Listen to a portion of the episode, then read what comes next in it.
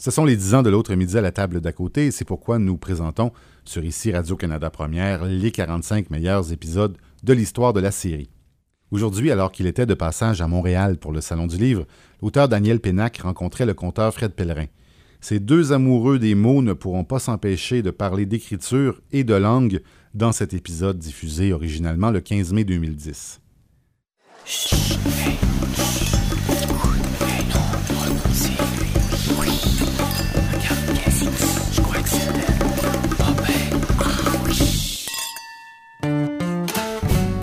midi à la table d'à côté, Une idée originale de Francis Legault. avec Daniel Pénac et Fred Pellerin.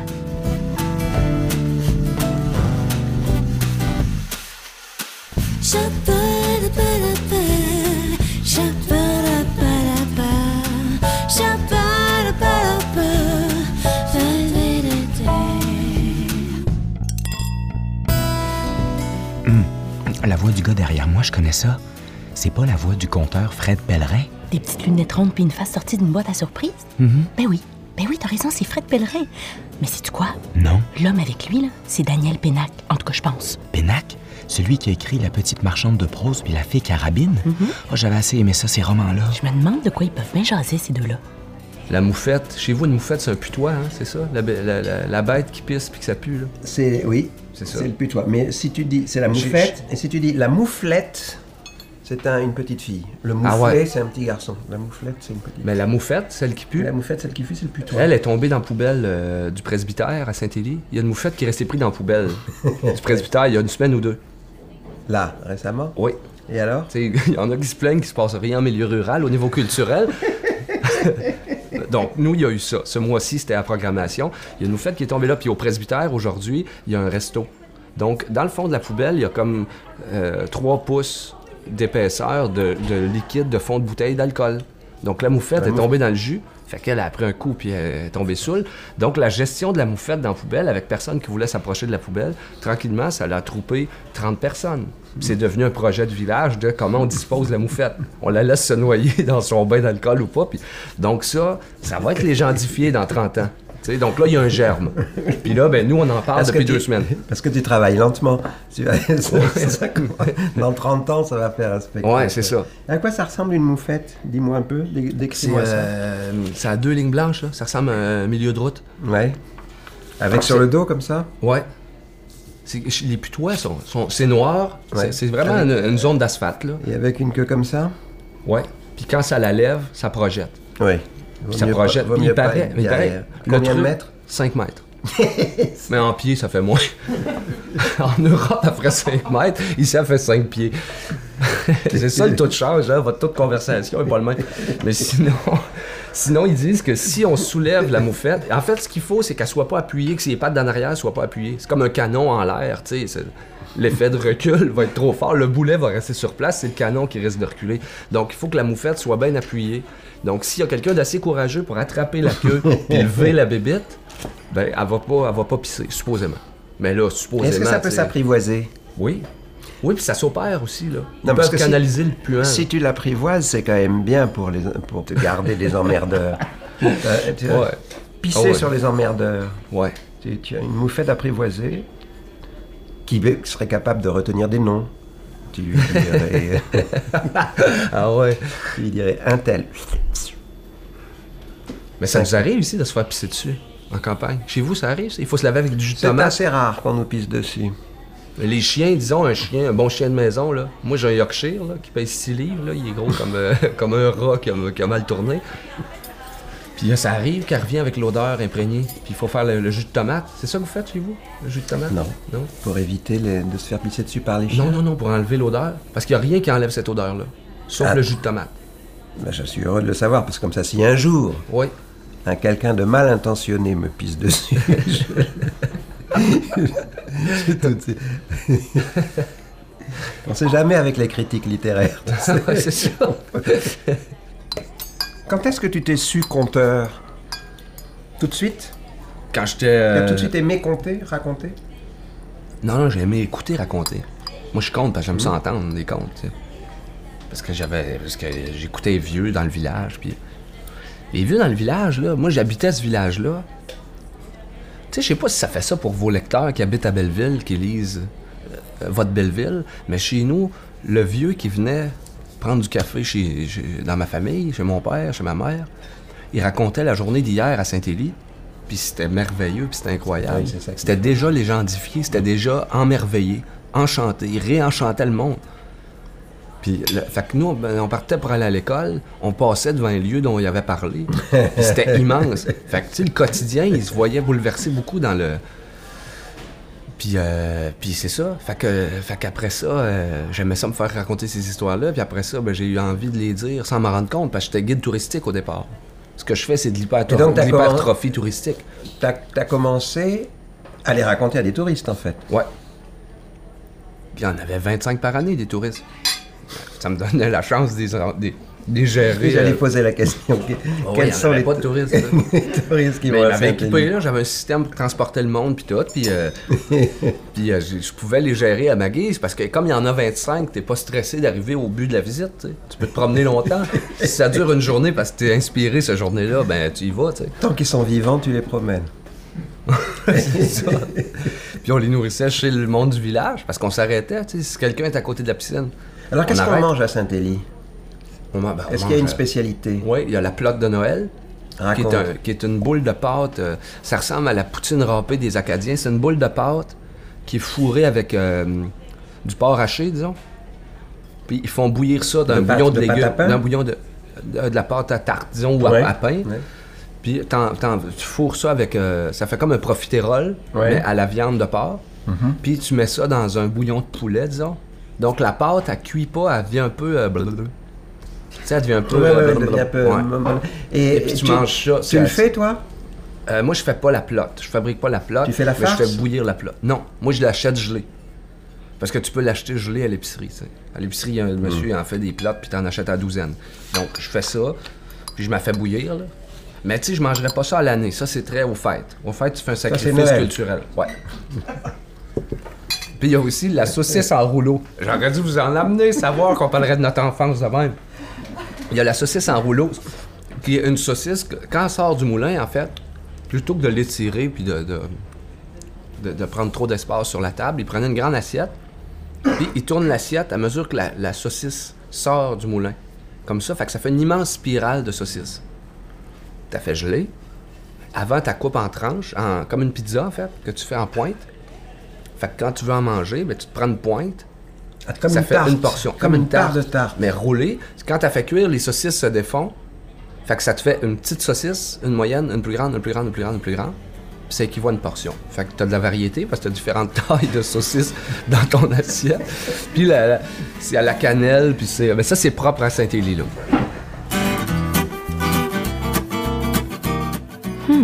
C'est sidérant quand même de voir que Daniel Pénac et Fred Pellerin peuvent se parler et se comprendre sans problème. Je suis pas certain de te suivre, là. Ben, Daniel Pénac, c'est un auteur français de France, hein? Puis Fred, ben, il a un accent, puis il y a quelques tournures de phrases spéciales aussi. Mais moi, je vais te le dire, ce qui est sidérant quand même, là, c'est ta mentalité de coloniser. Savais-tu que l'automne dernier, Fred a tenu l'affiche pendant plus d'un mois à Paris, dans la capitale française de France? Si je viens ici que je parle avec toi, j'entends- j'écoute trois choses. J'écoute ce que tu me dis, j'écoute bien entendu l'accent avec lequel tu me dis, et j'écoute la forme, la structure. Je l'écoute, cette structure grammaticale, et je la trouve plus... Merci. Plus classique et plus belle que ce que j'entends si je parle rapidement avec quelqu'un de ta génération, ça m'est encore arrivé la semaine dernière, jeu créatif comme toi, scénariste, je m'aperçois que le garçon de 30 ans qui me parle de scénario, incapable de construire une phrase. Incapable. Parce qu'il ne parle déjà que par image. C'est son métier, il est scénariste. Il n'est pas bête, hein, ça veut dire que le film qu'il va faire sera peut-être très bon, la question n'est pas là. Mais en tout cas, d'un point de vue linguistique, ça n'a absolument rien à voir avec ce que j'entends quand je parle avec toi ou avec ce que j'entends quand je parle avec Robert, qui est mon, on appelle ça, euh, qui est mon conscrit, c'est-à-dire qui a exactement le même âge que moi, dans le Vercors. Il y en a un qui sait plus parler. Alors, c'est intéressant, il faut voir si, si Boileau a raison, c'est Boileau qui disait ce qui se conçoit bien s'énonce clairement et les mots pour le dire arrêtent aisément. La question maintenant est de savoir est-ce qu'il sait filmer, ne sachant pas parler? Je crois que oui. Je crois qu'il y a des gens qui raisonnent avec d'autres moyens que des moyens strictement linguistiques. Oui, la grammaire de l'image. Voilà. euh, que Ils ont un langage. Mais ça donne pas une, une texture à la langue. euh, parce que le mot là, qu'on- que je dis, qui est que. Tu sais, on- il y a certains mots qu'on prononce pas de la même manière, ou il y a certaines choses qu'on nomme pas de la même, du même mot. Fait que ça donne un peu de relief à la langue. Ça, ça lui donne une matérialité que des fois on oublie dans le. Tu sais, tous les jours, on- si- si tout le monde qui parlerait de la même façon. Mais c'est dans pas, la même c'est pas une question de vocabulaire. C'est pas une question de vocabulaire. Le vocabulaire, il change tout le temps. Change tout le temps. Et il change tout le temps en fonction des, de tout ce qui advient. Puis alors, les accents dans l'enseignement du français, par la Troisième République, les instituteurs avaient pour mission de lutter contre deux choses. Contre les langues vernaculaires, tous les patois, Ah ouais. on n'avait pas le droit de parler euh, Ah ouais. breton en classe, on n'avait pas le droit de parler alsacien en classe, pas le droit de parler corse, pas le droit de parler provençal, etc. Et si les gens voulaient faire une carrière, il était important qu'ils se débarrassent de leur accent. Non, mais c'est encore le principe économique. puis- Il fallait qu'ils arrivent dans une entreprise en ayant le moins d'accent possible. C'est d'ailleurs toujours vrai parce que que tu ailles en Belgique ou ici, tu entends des, certains responsables de, de- de télévision, mais tu t'aperçois que ceux qui affichent le moins d'accent sont ceux qui sont souvent le plus haut placés euh, dans l'ordre des, des journalistes qui parlent. Mais chez nous, par exemple, on a très peu de journalistes à l'échelon national qui prennent l'antenne avec l'accent provençal. Ouais. Il n'y a aucune raison. L'accent provençal existe, mais Ouais. à l'antenne, tu vas trouver. Alors maintenant, le politically correct existant, et c'est-à-dire appliquant enfin un peu des comportements euh, démocratiques, tu vas trouver des noirs à la télévision, tu vas trouver des beurs à la télévision, mais sans l'accent. Ouais. Ça, l'accent, c'est ça qui est intéressant. L'accent reste l'absence d'accent. Encore que ça veut rien dire, parce que l'absence d'accent, t'as un autre accent qui, qui, qui- qui le, le remplace, bien sûr. Mais l'accent d'avant reste un critère de pouvoir. En tout cas, de reconnaissance de pouvoir. Euh, ça se voit dans les médias, bien sûr. Parce que c'est vu comme appauvris- un, un appauvrissement du langage chez vous? Chez nous, c'est ça. Il y, a, peu. il y a quelque chose de ce genre. C'est ça. Il y a quelque chose de, oui, c'est vu comme un peu, euh, oui, rétrograde, euh, plouc, paysan. Ouais. Mais ça demeure. Mais ça, ça date du 19e siècle. Ça continue. Tu vois les gens qui parlent à la télévision. Je te dis encore une fois, tu n'as. Personne ne parlera avec l'accent de Nice. Personne. Des politiques, ouais. Pasqua, ouais. Peut parler avec l'accent niçois. Mais à télévision, le speaker, jamais. Il parlera avec un accent, sans accent. Une espèce de français. euh, On dit standard ou. une espèce de français Île-de-France comme ça, qui, qui n'existe pas d'ailleurs, qui est assez joli d'ailleurs en plus de ça, parce que c'est un, c'est une langue sans accent tonique, ce français sans accent, qui est celui que je parle d'ailleurs par parenthèse. C'est assez joli parce qu'il n'y a pas d'accent tonique, alors ça en fait une langue assez douce. Alors évidemment, quand on va en Provence, bim, retour de l'accent tonique. Quand on va au Québec, retour de l'accent tonique. Quand on va euh, en Alsace, retour de l'accent tonique, etc. Ouais. Mais cette espèce de désaccentualisation de la langue, c'est un truc de pouvoir. Dans le fond, là, c'est vrai que Fred Pellerin et Daniel Pénac sont un peu pareils.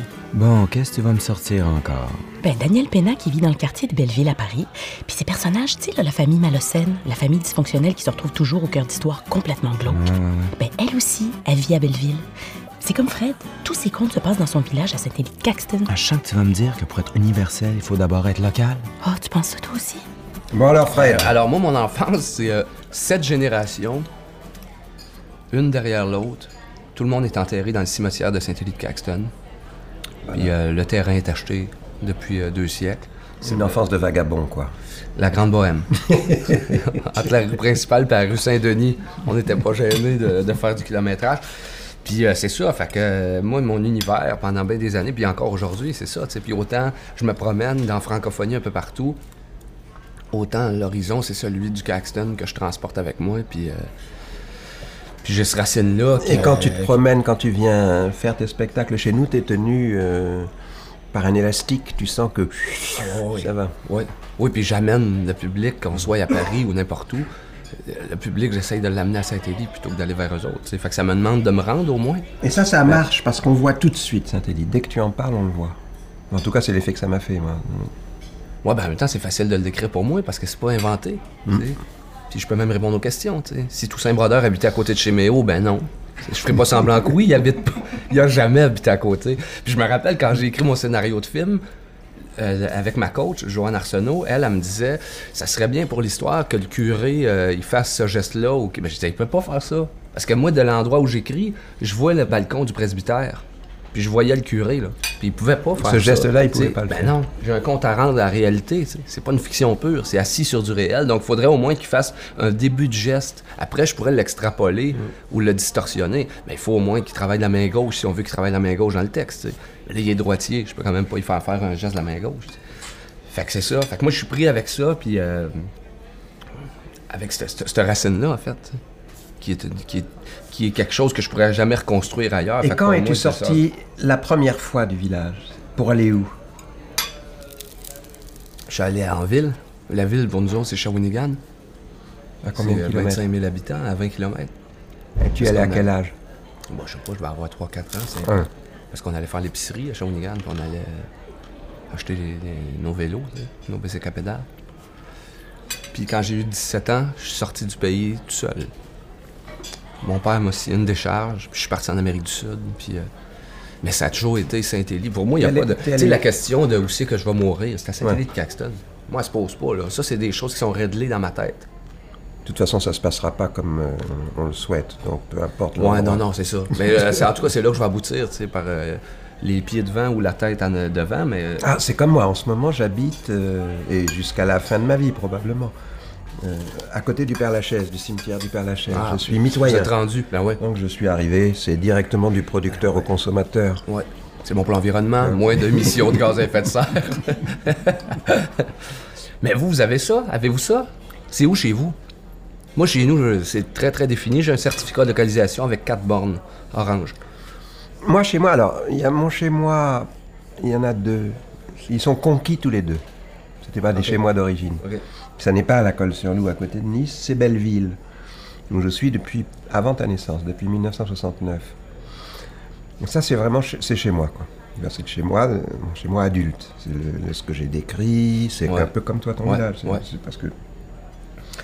Et il y a un autre chez moi qui est une montagne euh, qui fait 1200 mètres d'altitude en moyenne, 60 km de long, 30 km de large, sur laquelle il y a à peu près personne que ma femme et moi.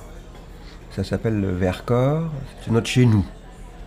Parce que vous, vous êtes promené euh, longtemps. là. Ben oui, puisque le- le- mon père était, il était militaire, donc euh, il était sans arrêt envoyé par-ci par-là. Donc je suis né euh, au Maroc, mais je suis un fruit d'escale. Je suis né parce que ma mère m'a déposé là. Ça pousse dans l'escalier, ça, Si les fruits d'escale. Si l'escale avait été euh, à Pondichéry, je serais né à Pondichéry, mais c'était à Casablanca. Puis après, suis allé un peu dans le monde entier en suivant la famille, quoi. Mais, c'est- mais mes, mes- mes racines, là où je me suis, où j'ai aimé m'arrêter, ça a été Belleville et le Vercors. Et c'est toujours là qu'on est. On est encore à Belleville et dans le Vercors. C'est pour ça que Malocène il est là. Alors dis-moi, pourquoi de l'Amérique latine? Ben, L'amour, Ah, t'as suivi une fille. ben ouais. Qu'est-ce qu'elle était cette fille? Elle était étudiante euh, qui était venue ici pour un an, pour des échanges. colombienne, brésilienne, Vénézuélienne. mexicaine, vénézuélienne. Ouais. Fait que je suis débarqué à Caracas dans la nuit de Noël. On était trois sur l'avion, je pense. C'était dans la nuit du 24 au 25. Et tu as dit à ton père, je l'aime, j'éprouve une brusque modification du rythme cardiovasculaire, je veux la J'ai les suivre, veines qui s'étirent. Une violente décharge d'adrénaline. ouais. Fait qu'il m'a dit, va te refaire l'artère. Puis j'ai été me refaire l'artère là-bas. Puis là, fait que là, je découvrais. euh, Ils tout ont, était ils ont neuf, dit oui, d'accord, sans résistance. Ouais. Ah, ça c'est génial. Mes parents étaient, sont gros comme ça. Ma mère est beaucoup comme ça. Puis mon père était beaucoup de même. Fait qu'on on y allait, tu sais, puis on faisait nos expériences. Puis on, ils nous conseillaient, mais ils obligeaient pas, mes parents.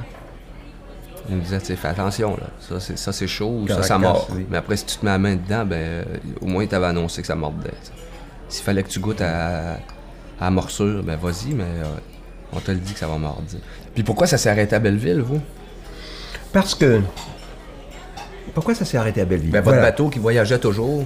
Voilà. Moi, donc naissance Maroc. Ensuite, euh, en France, à côté de Paris, Savigny-sur-Orge, deux ans. Ensuite, on va occuper les Allemands, parce que c'est nos cousins germains qui nous visitaient euh, deux fois par siècle. Après, c'était nous qui allions les visiter. On allait les occuper, tu vois. Ouais, il y avait ouais. la paix, il y avait les armées françaises, qui- comme mon père était militaire. Ensuite, on est allé perdre l'Indochine, euh, c'est-à-dire le Vietnam, qui était une colonie française. Il fallait aller le perdre. Alors on y est allé, on l'a perdu, on est revenu. Et après, mon père a pris sa retraite et on est arrivé à Nice. Ensuite, j'ai fait mes études, je suis parti de Nice, je suis arrivé à Paris. À Paris, où est-ce que j'ai débarqué? Dans le quartier latin, 5e arrondissement. En 1969, le quartier latin, 5e arrondissement, c'était plein d'étudiants. Et moi, j'étais un étudiant encore, j'étais un jeune professeur. Mais... Et j'en ai eu marre de me croiser moi-même dans la rue. Et je ne veux pas habiter ce quartier, je ne veux pas me croiser moi-même dans la rue. Ouais. Donc je suis monté à Belleville, qui était le dernier quartier vraiment où- normal. C'était c'est un quartier où les gens travaillaient.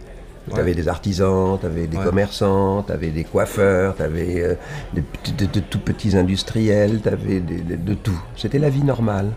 Je croyais que c'était provisoire. Et je suis depuis 1969. Donc c'est remarque, c'est provisoire. Oui, oui, ben oui. Le temporaire était là. Et alors après, quand les Puis là, l'écriture était là déjà ou? C'est-à-dire, non, après, quand il s'agit d'écrire les Malocènes, de toute façon, il fallait installer les Malocènes dans une réalité. Et c'est comme toi avec ton village. Moi, la réalité que j'avais sous les yeux, c'était celle-là. Ouais. Donc, euh, j'aurais été euh, chez toi, ou à Roubaix, ou à Tourcoing, ou je ne sais où, ça aurait été la réalité locale qui aurait fait le cadre du roman. Donc voilà. Il n'y a pas d'invention dans le, dans le Belleville des Oui. Malocènes. Puis mettons, là, moi je vous parle de Malocène, mais vous, vous en avez assez de Malocène? Vous êtes prisonnier de ça ou vous voulez en faire encore ou... euh, Mais vous non, ça fait que- combien? Ça fait presque 20 ans que j'en ai pas fait. Ouais. Si j'en ai un qui me traverse la tête, je me priverai pas de le faire. Mais Ok. c'est pas un projet, c'est une possibilité. Ouais. Mais vous vous vous sentez pris dans le Malocène, non? Non. Non, non. Vous l'aimez encore? Les gens me disent Ah, est-ce qu'on relira un Malocène un jour, etc. Alors je leur dis Occupez-vous de vos affaires. Leur dis-je aux gens. C'est qui l'auteur? C'est moi. Donc euh, on va pas faire des commandes. Mais si j'ai un jour une idée de... qui me traverse la tête, je ferai un Malocène, bien sûr. J'ai pas de raison de se Faudrait faire. l'amener à Saint-Élie. Pourquoi pas? Imagine qu'ils doivent fuir. Belleville de Caxton, ouais, c'est ça. Un endroit où ouais. personne ne le trouverait. Ouais. Ben, jamais Malocène, c'est la rue principale à Saint-Élie. moi, je vous prête la maison pour l'écriture, si vous voulez. Le fait que tu tournes à travers le monde en racontant l'histoire de Saint-Élie, les gens sont contents, ils s'amusent. Mais ça allume une fierté incroyable au village. Ah ben ouais, Parce que bien sûr. c'est- moi, je m'inspire d'un folklore, d'une tradition orale qui a été euh, au Québec, puis je pense en France aussi. Tout ce qui est folklorisé, c'est déjà euh, connoté un peu euh, mal accordé. Un violon de musique traditionnelle, on s'imagine Ben, que c'est jamais juste, c'est toujours un peu faux. Ben, il y, a- il y a beaucoup de préjugés là-dedans. Mais c'est-à-dire que ce qu'il y a de bien dans le folklore, c'est quand il est... Tu ne te contentes pas de faire du folklore, tu fais de la création à partir du folklore. Mais ce qu'il y a de terrible dans le folklore, tel qu'on l'impose, tel que des gouvernements peuvent l'imposer aux gens, tu sais, tous les pays fascistes ou staliniens, leur seule expression culturelle, c'était le folklore. Ouais. Alors on faisait des danses ou des trucs, et c'est, très très dangereux de se limiter comme ça. Mais toi, c'est pas ça que tu fais quand tu racontes l'histoire de ton village, c'est la vie même, quoi. Ouais, c'est mais pas... Alors tu peux dire, bon, bien sûr, c'est du folklore, puisque je parle de, du curé qui est une institution, de ceci, de ça, des choses qui se sont, euh, qu'on a l'habitude de faire, etc. Mais ça n'a rien à voir avec le goût culturel du folklore que des gouvernements euh, obtus, fermés, autoritaires imposent en guise de culture. Non, mais moi, j'utilise pas ma- la tradition pour baïonner ou pour étouffer. Là. oui, que- Sauf que sur quoi on peut construire, au Québec, ici, à un moment donné, il y a eu euh, négation de ce passé-là. La Révolution tranquille, tout ça, ça a été rejeté parce que c'était vu comme une aliénation, justement, oui. parce que ça l'a été déjà. Ça a été un peu. Sauf que là, après, il faut ré- se réinventer une culture. C'est- C'est un gros travail, ça. Mais au moins, si on n'avait pas tout jeté d'un coup, il y a des savoir-faire. c'est ça, c'est les, ces foutues sociétés sont comme des- d'énormes paquebots. Alors elles prennent des virages au bout d'un certain temps, très lents comme ça. Et on fait machine arrière, tout. Alors plus de folklore du tout, ce qui est pareil, aussi pire que plus de folklore du tout. Puis folklore, c'est pas comme un aboutissement, mais comme un point de départ. C'est parce que sinon, tu construis sur quoi? Mais bien sûr. Puis on y a toujours, la prétention d'inventer. Mais là, euh, en tout cas, moi, j'y crois pas beaucoup qu'on peut s'inventer encore. tu sais. À partir de rien, non. Ouais, non, c'est ça. Moi, ce qui me chicote avec Daniel Pénac puis Fred Pellerin, c'est que j'ai l'impression qu'ils gonflent les affaires. J'arrive jamais à tracer la ligne entre ce qui est vrai puis ce qui est inventé. Tu me niaises, là? Avec un conteur comme Fred ou un auteur de polar comme Pénac, c'est certain qu'on n'est pas dans l'autofiction. Non, mais je me demande, là, le monde autour d'eux, leurs amis, ils pensent quoi de leurs histoires? J'ai des amis qui sont devenus des personnages. Par exemple, dans, dans, dans La Fée Carabine, dans, dans Le Bonheur des Ogres. Dès Le Bonheur des Ogres, La Fée Carabine, j'avais un ami croate qui s'appelait Dinko Stambak, que j'aimais beaucoup, qui s'occupait d'enfants autistiques euh, dans un hôpital de jour. C'est un gars que j'aimais beaucoup, je m'entendais très bien avec qui était beaucoup plus âgé que moi, qui est mort maintenant. Et pour le, taquiner, euh, dans Au Bonheur des Ogres, j'en ai fait un Serbe. il s'appelle Stojilkovic, il s'appelle. Et mais ce Serbe, euh, qui est gardien de nuit dans le, le grand magasin où se passe Au Bonheur des Ogres, il parle exactement comme parlait mon ami euh, Dinko Stambak. là. Parce que tu as des gens qui ont un tel potentiel romanesque dans leur façon de parler, de leur façon de vivre, leur façon de, de raconter une journée. hein. Dinko, il n'y avait qu'à recopier, quoi. Tu étais là, tu écoutais, tu recopiais. Exemple, un jour, il est à table. Ah, J'ai vu toujours des grandes tablées avec des grands tas de copains. Puis, au bout de la table, il y a un vieux, un vieux croate, Vlado, qui dit J'ai un problème. Et Dinko, qui était tout à fait à l'autre bout, dit J'ai la solution. Et Vlado dit Ça m'étonnerait. Dinko dit toujours Vlado, voilà. Je vais sur mes 72 et regardez, mes cheveux poussent tout noirs. Je n'ai pas un cheveu blanc, mais ma barbe, elle, pousse toute blanche. Dinko, tu as la solution? Et Dinko dit J'ai. Il dit Vlado, Dieu, dans son infinie sagesse, a créé l'homme pour qu'il n'use que ce dont il se sert. Toi, ta vie durant, tu n'as jamais eu une idée tienne, mais tu as toujours mangé comme quatre. Donc il parlait comme ça, naturellement, et tout le temps. Et c'est quand tu es romancier que tu racontes des histoires, c'est immédiatement inspirant, quoi. C'est comme un- à partir de cet imaginaire, de ce rythme de parole, tu peux tout à fait imaginer un personnage qui, bien sûr, n'est pas ton ami dans la réalité, Oh, oui. physiquement, mais euh, dont le, le phrasé, le parler, l'imagination verbale, comme ça, est tiré de cet ami-là. Ouais, c'est un Ouais. point de départ. Oui. Ouais. Et ça, j'en ai eu plein comme ça. Et après, les- ces gens-là, ils savent. Ah oui, oui. Oui. Ça, c'est ce qu'il y a, c'est que je, le- je- je leur demande l'autorisation. Je ne mets jamais personne de réel dans un de mes livres sans avoir lu des passages. Ouais. Parce que les gens peuvent ne pas aimer. euh, je n'utilise pas la littérature pour euh, régler des comptes. Quoi. Ouais, ouais. Parce que ça peut être terrible. Dans ça, la littérature pour régler des comptes, j'ai jamais pu. Moi, je fais des comptes. Je règle pas la Toi, littérature. vois, mais je règle toi, pas la littérature. comptes sans, sans, Sans régler la littérature. Alors il y avait ça, il y avait aussi la famille chez qui j'allais euh, manger mon couscous, qui était mon restaurant, euh, qui était les Ben Taïeb. Pareil, ils sont devenus des personnages. Tu sais, le vieux Ben Taïeb, il m'accueillait, il disait toujours Bon, alors mon fils, ça va? Ça va, Ama, ça va, et toi? À la grâce de Dieu, ça va, mon petit, ça va, et ta femme, ça va? Je dis Ça va, ça va, je te remercie, Yasmina, ça va Ça va, mon petit, à la grâce de Dieu, ça va, et ton fils, ça va? Et ta fille, parce que ça va. Je dis Oui, oui, Alice va bien, ça va, ça va, et toi, ça va, et ça va, à la grâce de Dieu, et le travail, ça va, ça va.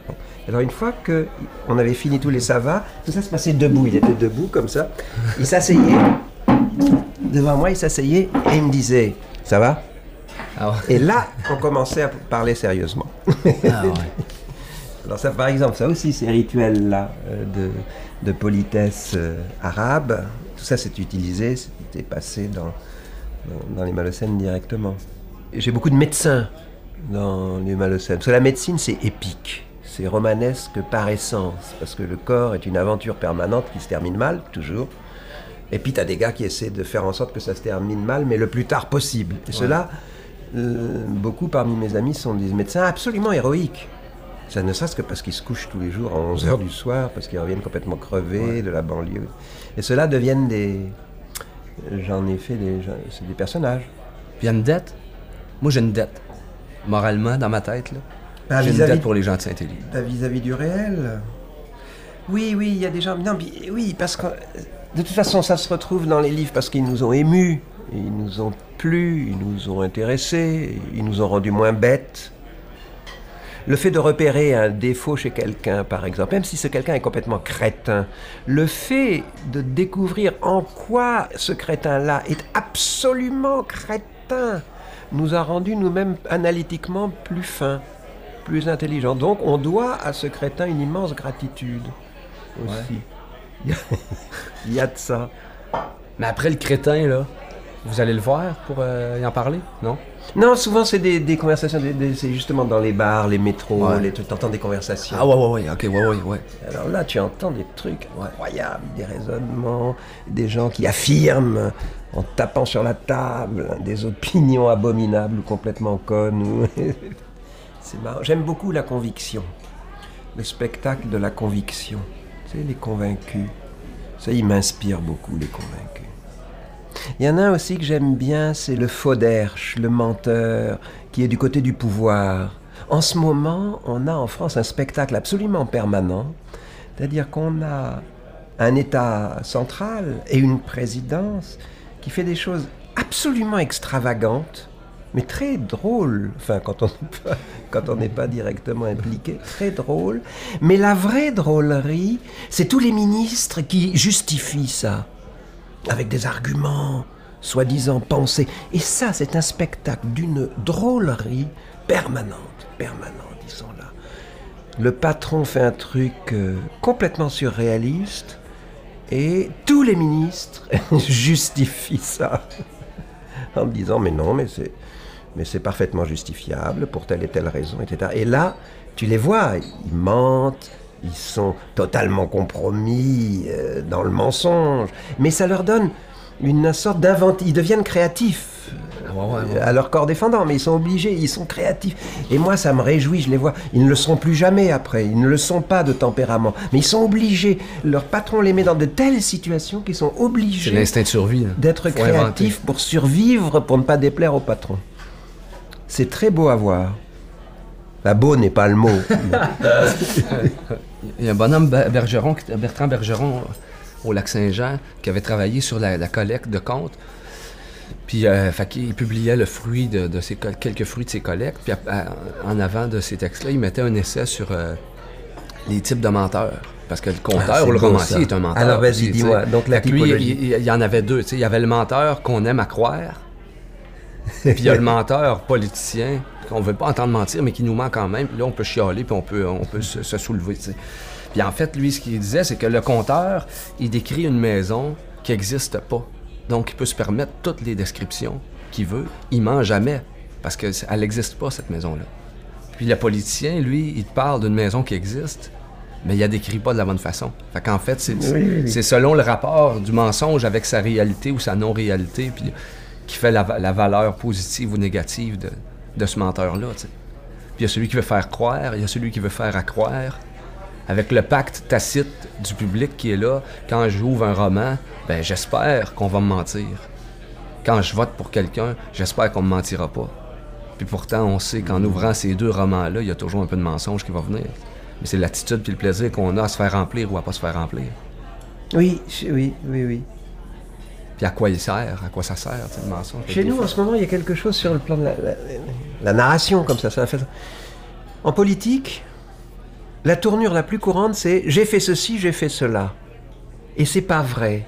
Tout simplement, le gars n'a pas fait ce qu'il a dit. Avant, on disait je vais faire ceci, je vais faire cela. Ça pouvait ne pas être vrai. Après tout, les circonstances peuvent t'empêcher. Ah ouais. Tandis qu'aujourd'hui, de plus en plus, c'est j'ai fait ceci, j'ai fait cela. Et comme ça passe euh, sur toutes les télévisions, etc., nécessairement, on le croit, puisqu'il le dit qu'il l'a fait. Ouais, c'est ouais. déjà du passé. Ouais. En fait, c'est pas vrai. Il l'a tout simplement pas fait. L'acte est simplement consiste simplement à dire qu'on l'a fait. Alors ça aussi, pour un romancier, c'est très intéressant à observer. Pour te dire la vérité, justement, s'il devait y avoir un dernier Malocène avant que la mouffotte ne me mange, La moufette, mais on Moufette. comprenait. Et son copain le moufo me mange. les deux. Ce serait sur ce thème-là. Ce serait sur cette, euh, cette distorsion absolue du langage politique de nos quelques dernières années, mais qui est, par exemple, en Italie, euh, parce que c'est pas seulement français, c'est européen. Il y a eu Bush aux États-Unis, il y a euh, Berlusconi en Italie. Le statut du langage, de ce que veulent dire les mots, en passant à travers de pareils filtres, c'est à la fois tout à fait tragique pour euh, les populations et c'est absolument passionnant pour un romancier, quoi. Ou pour un conteur. Ouais. Ouais, mais c'est décevant socialement, puis après, parce que moi, je, je- je suis Ben, dans ma peau de compteur pour quelques heures par jour, mais sinon, dans la vraie vie, je suis un citoyen, puis. euh, c'est parce que tout est devenu une opération pourrais- de marketing. Tout est du marketing. Là. Oui. Fait que lui, ce qu'il faut qu'il fasse, c'est sortir une phrase choc, parce que la clip qu'ils vont prendre pour le- les nouvelles du soir à télé, ça va être 12 secondes. Fait qu'il faut que le coup soit en 12 secondes efficace, bien porté. Fait que c'est de la pub. C'est, c'est- fait que là, la chose politique, la chose poétique, tout est récupéré dans la pub parce qu'on est dans un monde de chiffres où tout est calculé en économie. La seule utilité qui a une valeur, c'est celle qui aboutit sur le chiffre à la fin de la journée. Et le chiffre, Qu'est-ce que vous euh, faites, M. Pénac, dans la vie? Bon, ben ça, il y avait ça. Il faut avoir une utilité socialement. Mais là, l'utilité est bonne juste si elle donne du positif dans la colonne des chiffres après. là. Fait que tout est en marketing, tout est réduit à une opération commerciale. Même l'élection, puis même le, le tout. Ça, c'est l'arrivée du nouveau plat et ça donne. Aïe, je savais pas que Daniel Pénac pouvait être aussi cynique que ça. Moi, je le trouve hilarant. Oh, puis notre Fred Pellerin, c'est vraiment une belle personne avec une conscience sociale. Notre Fred Pellerin, me semble que tantôt tu trouvais qu'il parlait de rôle. Ben oui, mais il écrit pas à peu près, par exemple. Toi, là, toi, t'es tellement imprévisible. Une grande part de ma création qui se fait sur scène, dans l'action. J'écris mes livres après avoir fait le spectacle 100 fois. Parce que c'est quand j'ai le survoltage d'un public qui m'écoute, puis d'une communication, que je réagis, puis que, mes- que ça se met, la bulle créative, elle se met en, en action. Fait que je construis des canevas d'histoire qui sont des squelettes que je vais donner en public, puis je, jazz, puis je fais du blow, je fais du délire sur ces squelettes-là, qui s'habillent, qui s'étoffent, a bien quand même quelque chose qui est déjà construit avant ta première apparition sur scène. Autrement, oui. l'apparition sur scène ne pourrait pas avoir lieu. Et comment ça se passe à ce stade-là? Euh, là, j'angoisse. Mais cet univers-là, je le connais tellement, tu sais, que si est-ce je- que, est-ce que quelquefois, quand tu es sur scène et que tu es dans un développement euh, spontané, inattendu pour toi, c'est un truc que tu trouves, t'as- tout d'un coup, tu es inspiré par un, ben, puis tu, tu te mets à, à- à développer. Est-ce qu'il t'arrive, dans le cours de ce développement, de te dire, par exemple, que tu te trompes, que tu as eu tort de prendre cette direction, de regretter Ah d'avoir... ben oui. Et alors, comment ça marche Ben, ça? je dis, excusez-moi, je me suis trompé, on s'en retourne dans l'histoire. Le compteur, il. Hmm. Tu sais, puis quand je me perds, je le dis au public, je les accuse d'être perdus ou je, ou je- ou je leur dis que je me suis perdu, ou tu sais, il y a plein de façons, mais Oui, le compte est spontané, tu sais, il n'y a pas de. Si quelqu'un a oublié son téléphone allumé puis qu'il sonne, ben, je fais pas semblant qu'on l'a pas entendu, là. Ah oui, oui. On est 300 personnes, on l'a entendu. Fait que parlons du téléphone qui sonne. Parce que moi, mon vieux, euh, Eugène, quand il me racontait des histoires, dans la cuisine, chez eux, dans le salon, si le téléphone sonnait, il se levait puis il allait répondre, là. Il faisait pas semblant qu'il n'y ait pas de téléphone qui sonnait. Puis l'histoire, peut-être qu'elle mourrait là. Puis peut-être qu'après revenir du téléphone, ben, peut-être que l'histoire, elle se continuait. Mais euh, le réel fait partie du spectacle aussi. Tu sais, le conte, il n'y a pas le quatrième mur, puis il n'y a pas le, le- cette contrainte-là de rester dans le texte. Il n'y a pas de texte, le conte. Fait qu'il il s'invente à chaque soir. Chaque soir, il va être différent. Puis, euh, là où j'ai eu de la misère, quand c'est venu le temps d'écrire, parce que là, il fallait que ce soit la version. Alors oui, alors comment Ouais, ça se passe? Ça, ça m'intéresse aussi. Le passage à Ben là, l'écriture. euh, ben là, je fais le show, je fais le show, je le raconte 100 fois, disons. Là, les histoires, ils ont pris leur rondeur, ils ont pris le, le- le petit détour, le- ils commencent à se fignoler, à avoir des fions puis des couleurs à mon goût. Là, j'en fais une version écrite. Puis là, j'étais jamais content. Fait que là, je me suis dit, bon, ben, je vais me dire que c'est une des versions possibles. Parce que quand je le raconte, si un soir je suis déçu, ben, je- si un soir je me dis, ouais, ça aurait pu être beaucoup plus fort que ça, bon, ben, je vais me dire demain, je vais le faire plus fort. Et alors dis-moi, qu'est-ce que l'écriture t'oppose comme difficulté que l'oralité ne t'opposait pas? Et est-ce que tu es frappé par la- presque la différence de nature entre l'acte d'écrire et l'acte... C'est énorme. C'est complètement un autre Alors- chemin, complètement un autre canal. Pour moi, Parle-moi de ça, on ça, ça écrit- m'intéresse. moi j'aime bien le plaisir de l'écriture où tu as le temps. Si tu veux t'arrêter sur trois points de suspension, tu peux arrêter là pendant trois jours et penser à l'efficacité ou non de ces trois points de suspension-là. Ouais. Tu as le temps, puis euh, c'est pas compliqué, puis... euh, mais en même temps, euh, moi, ce que je trouve le plus dur, c'est que tu es en communication, mais tu es tout seul. Tu sais, tu communiques avec personne. Parce que communiquer à décalage de, de, de, de 8 mois, le temps que le livre s'imprime, tout ça, ben déjà, il y a une communication, il y a quelque chose de la communication qui s'efface. Le courriel, il est spontané, on prétend que c'est communiqué. C'est dé- c'est déjà euh, loin d'une communication pour moi. Quand on communique, là, on est assis en face de l'autre. Oui. Moi, je considère qu'on communique beaucoup plus d'une personne à une autre que Ah quand, oui, on, se, on se lit un l'autre mutuellement ou qu'on on se courriel ou qu'on on se parle par personne interposée, en fait. Puis le conte sur scène, il est très proche d'une communication véritable parce que on est là, on se dit les choses. Moi, je construis mon compte sur les réactions du public. Si quelqu'un veut intervenir, il intervient. Je veux dire, personne n'est baïonné. Euh, on fait un pacte de faire un voyage pendant deux heures, puis on se le dit, puis on essaie que ça soit le fun pour tout le monde. Puis c'est ça. Quand j'écris, ça, ça m'énerve. Puis c'est surtout le caractère fixe de l'écriture. Qu'une fois qu'il est envoyé, je fais pièce jointe, ajouter la pièce jointe, cloc, envoyer. Là, il va se faire imprimer, puis après, ça va être cette histoire-là pour longtemps. L'histoire va être figée de cette façon-là. Si j'ai une idée trois semaines après, ben il est trop tard. C'était réglé. réglé. C'était à toi Eh d'y oui. penser avant. Alors, le plaisir de l'écriture, c'est quoi? Ben, le plaisir d'écriture, c'est ça. C'est quand je, m'arrête sur un. Tu peux t'arrêter sur un détail, calculer chaque dosage de chaque mot, emboîter ça, essayer d'autres choses. Essayer, tu peux essayer 40 fois la même phrase en, en changeant les mots de place. Fait que tu as le temps de faire ça. C'est comme si là, il y a un travail de, de tricot, de minutieux, de. T'as le temps de faire chaque maille, t'as le temps de. T'es pas dans l'urgence de. Puis là, ben, il y a un plaisir là-dedans parce que je fais des trouvailles là que je ferais pas autrement. Fait que c'est ça. Puis après, la version écrite va nourrir ma version orale. Tout ça, ça se nourrit, tu sais. C'est Oui, comme le même gâteau que je change de plat. Mais dans chaque plat qu'on le change, et sa forme va changer un peu, puis son goût, puis sa présentation, puis c'est ça. Mais en même temps, je me considère pas comme écrivain dans le sens où s'il fallait que j'écrive un livre demain sur une histoire qu'il faudrait que j'invente demain, là, là, je serais coincé. Oui, mais Vous, c'est ça la... marche comment? L'histoire? Adore Oui, mais- avant ou est déjà en dormance? ou? Oui, mais c'est la première bêtise que tu dis depuis deux heures qu'on parle. Tu n'as pas à te... tu n'as pas à te considérer comme un écrivain ou pas comme un écrivain. Ça sont des, sont des restes d'écoliers, ça. À partir du moment où tu écris, tu écris. Mais surtout dans ce que tu dis, du plaisir que tu prends, de la recherche du détail, de, du temps passé à... C'est des plaisirs d'écrivain, ça c'est pas des plaisirs de garagiste ou de chirurgien, c'est un plaisir d'écrivain, un plaisir d'écrivain. Que par ailleurs tu, dises euh, je suis pas écrivain en considérant le, le mot écrivain comme un statut. Alors non, non, bien sûr, c'est normal, mais personne n'est écrivain, sauf ceux qui s'y croient. Mais l'important c'est le rôle qu'on...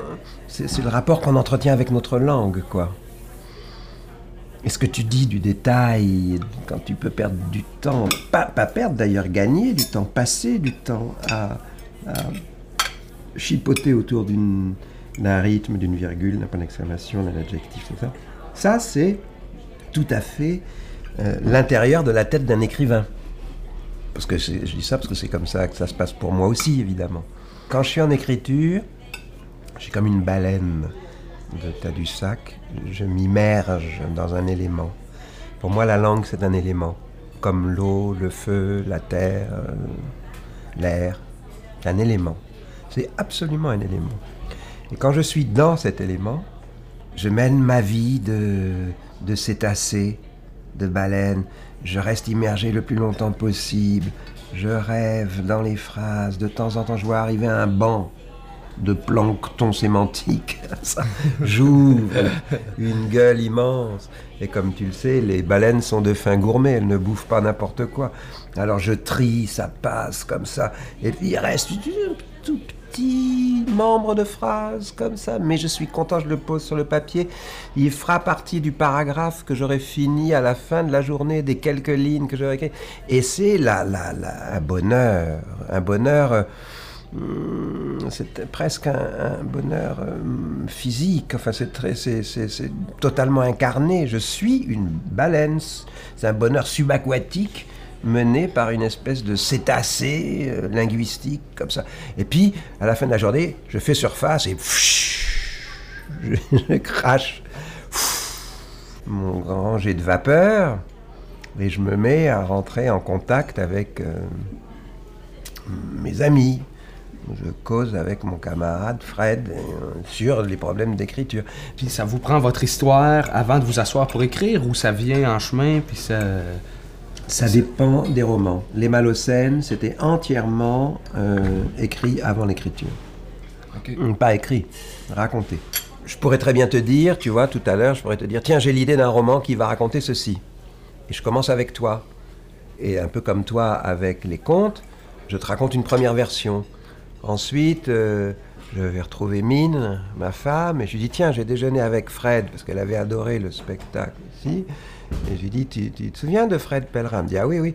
Et je lui ai raconté ceci. Et puis je me mets à le lui re-raconter à elle. Et si ça se trouve, entre le récit que je t'ai fait et le récit que je vais lui faire, il va y avoir une petite évolution. Et ainsi de suite. Je vais casser les pieds à, à mon entourage pendant six mois, et le truc va se construire. Et une fois qu'il est entièrement construit, que le plan est entièrement fait, je me mets à écrire. L'intérêt de la chose, c'est que l'écriture est complètement libérée de l'invention du récit. Elle n'a plus qu'à se préoccuper d'elle-même. Elle n'a plus qu'à se préoccuper de la justesse des mots, de leur euh, rythme, de leur rupture de rythme, euh, de leur colorature. Bon, bref, ça devient un travail millimétrique, euh, presque, c'est de la musique à ce moment-là.